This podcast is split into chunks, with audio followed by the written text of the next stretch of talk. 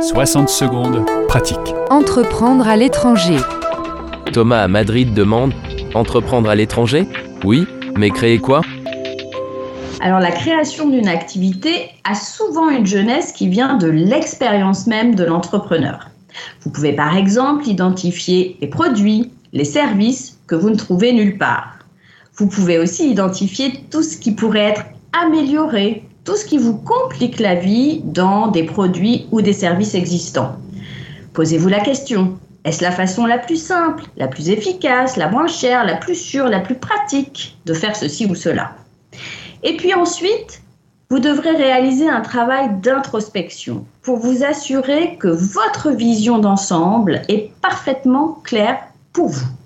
Cela se fait en explorant cinq éléments distincts passion, vision, mission, ambition et rôle.